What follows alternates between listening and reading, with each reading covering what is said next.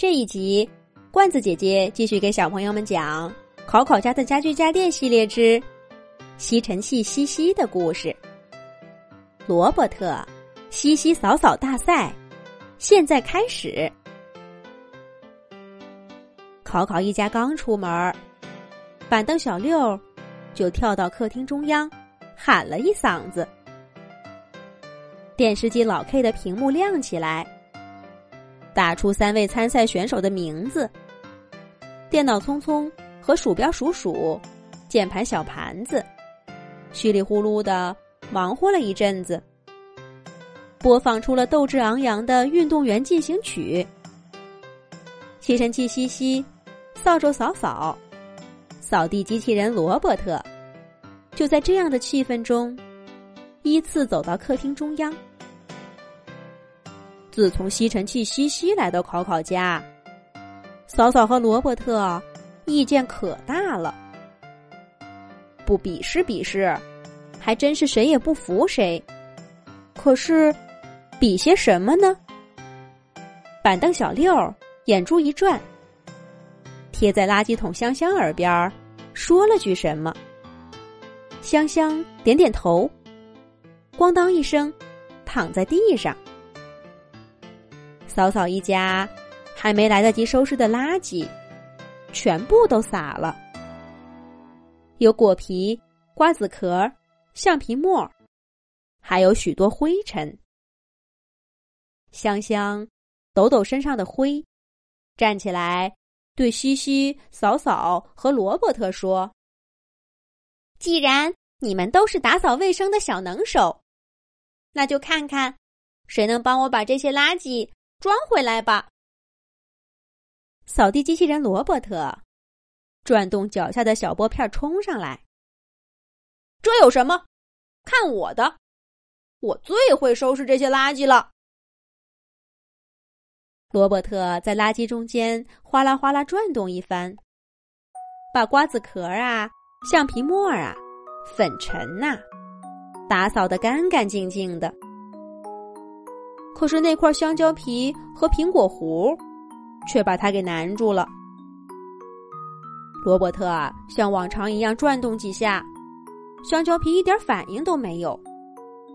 他加大力度，使劲往前冲。可是转啊转啊，扫啊扫啊，却怎么都处理不了这两个大家伙。罗伯特气得直叹气，使劲儿往前冲，却差一点让香蕉皮给绊了个跟头。幸好有桌子罗罗拦在一边儿，要不然这下子可摔得不轻呢。罗伯特看着香蕉皮。挠了挠头，说：“这个，这个我真没办法了。往常也没人会把香蕉皮扔在地上嘛。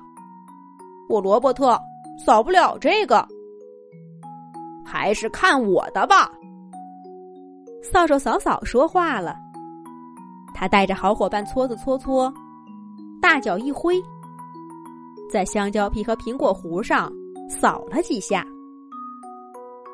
这两块让罗伯特束手无策的大垃圾，老老实实的跟着嫂嫂钻进了搓搓的肚子里，又被搓搓倒进了垃圾桶拉拉的身上。嫂嫂大嘴一咧，拍着罗伯特的肩膀，豪迈的说：“怎么样，老弟？自己不行吧？还得咱们俩合作。”你扫的那些灰尘，我是不行了，但这些大家伙还得老哥我吧。罗伯特也默契的拍了拍扫扫，然后两个人冲吸尘器西西一块儿说道：“喂，新来的，你能做些什么呢？”没等西西回答。香香先说话了，不对呀，还有些垃圾没有被清扫进来。我香香的肚子里都装了些什么？我可清楚的很。罗伯特和嫂嫂一听这话，都紧张起来，在地上看了半天，也没发现还有什么剩下的垃圾。板凳小六看着墙角说道：“这里，这里，这里！刚才罗伯特把一些灰尘扫去墙角，就不管了，这怎么能行呢？”就在这时候，只见吸尘器吸吸滑到墙角，呜呜呜，开启大吸盘，把刚刚吹进缝隙里的灰尘仔仔细细的吸出来。吸了一遍还嫌不够，又转悠悠反复了三次，墙角变得干干净净的。西西拍着胸脯，看着香香说道。香香，这些就不放进你那儿了，装在我这里是一样的。香香看着干净的墙角，满意的点点头。扫帚扫扫，摸着脑袋说：“这个我还真不行。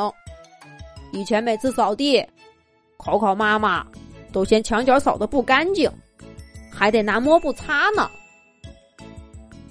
罗伯特也说：“我也不行，太小的角落，我这个圆盘形的身体进不去。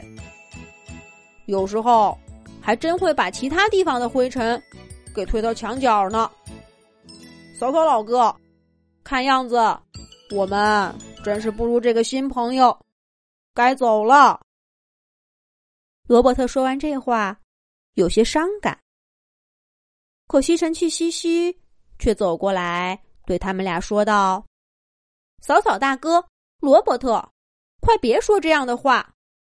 我们三个各有用处。刚才大家都看到了，大块垃圾，罗伯特没办法。说实话，我也不行。考考一家不在的时候，我也很难帮他们打扫卫生。这个是罗伯特的战场，我嘛。”身体轻，用起来省劲儿，而且最能吸墙角的灰尘。我想，这就是为什么考考一家要把我们三个都请进家里来的原因。站在一边的镜子小静拍着手说道：“我就说嘛，三位朋友一定各有用处，缺了谁都不行。”嫂嫂和罗伯特听了这话，有些脸红。